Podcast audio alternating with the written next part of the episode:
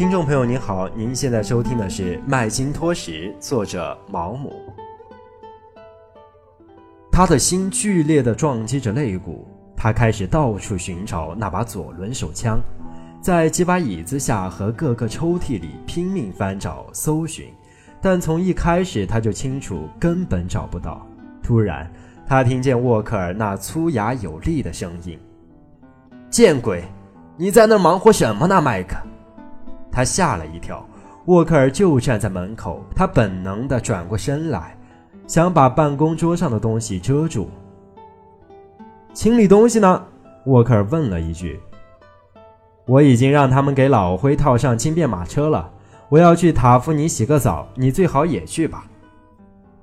好吧，麦金托什说，只要他跟沃克尔在一起，就不会出什么事。他们要去的地方位于大约三英里外，那里有个淡水池，用一道窄窄的石坝和大海隔开。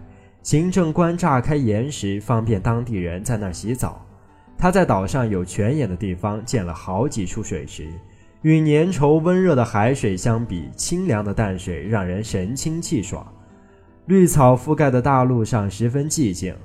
他们驾着马车，不时涉过一片海水冲刷着陆地形成的浅滩。途经两个当地人的村落，中型小屋相互隔得很开，将一座白色的小礼拜堂围在中间。他们在第三个村落下了马车，拴上马，然后走进水池。四五个姑娘和十几个孩子也在那里。他们很快就玩起水来，叫着笑着。沃克尔系了一块缠腰布，像一头笨拙的海豚般游来游去。他跟几个姑娘说着猥亵的话。他们潜到他的身下取乐，在他来抓的时候又扭动身子游开，等他累了便躺在一块岩石上。姑娘和孩子们围着他，这景象就像一个幸福的家庭。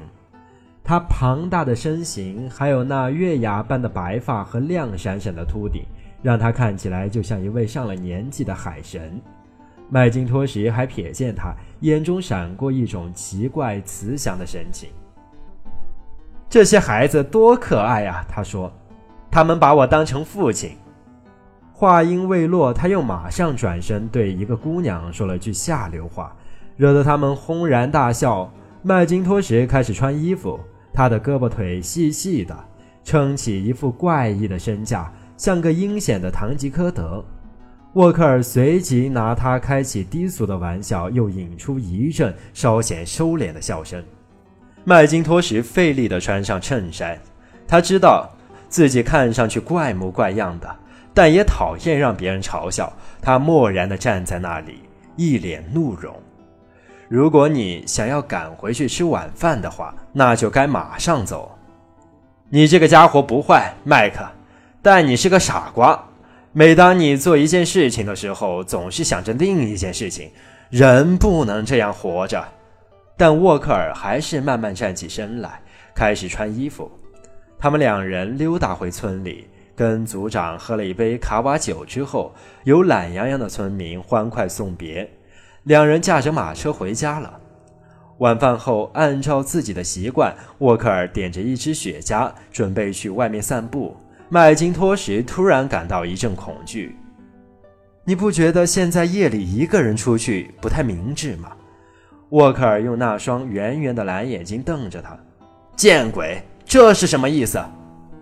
还记得那天夜里那把刀呢？你把那家伙惹急了。呸！他不敢。已经有人敢了。那不是虚张声势。他们不会伤害我。他们把我当做父亲，知道无论我做什么都是对他们好。麦金托什看着他，心里充满了蔑视。这人的自鸣得意让他愤怒，不过有种莫名的东西让他坚持说下去。记得今天早上发生的事儿吧？就算今天晚上待在家里也没什么大不了，我可以跟你打皮克牌。麦金托什说：“我回来再跟你玩皮克牌。让我改变计划的卡纳卡人还没生出来呢。最好让我跟你一起去。你就待着你的吧。”麦金托什耸了耸肩膀，既然已经再三提醒过他，再不听就是他的事儿了。沃克尔戴上帽子走了出去，麦金托什开始阅读，马上又想起了什么。他自己的所作所为，或许也该让人知道的清清楚楚。他来到厨房，找个借口跟厨子聊了几分钟，然后取出留声机，放上一张唱片。当留声机吱吱嘎嘎播放出忧郁的旋律，一家伦敦音乐厅演出的滑稽歌曲时，他却在侧耳谛听夜幕深处的声响。唱片在他的肘边回转出阵阵喧闹，人声嘈杂刺耳。然而他却像被包围在一种神秘的寂静之中，耳畔能听见碎浪拍打礁石发出的沉闷响声。他听见微风的叹息，很远。在椰树的枝叶间，这是要等多久呢？太可怕了！听众朋友您好，您现在收听的是《麦金托什》，作者毛姆。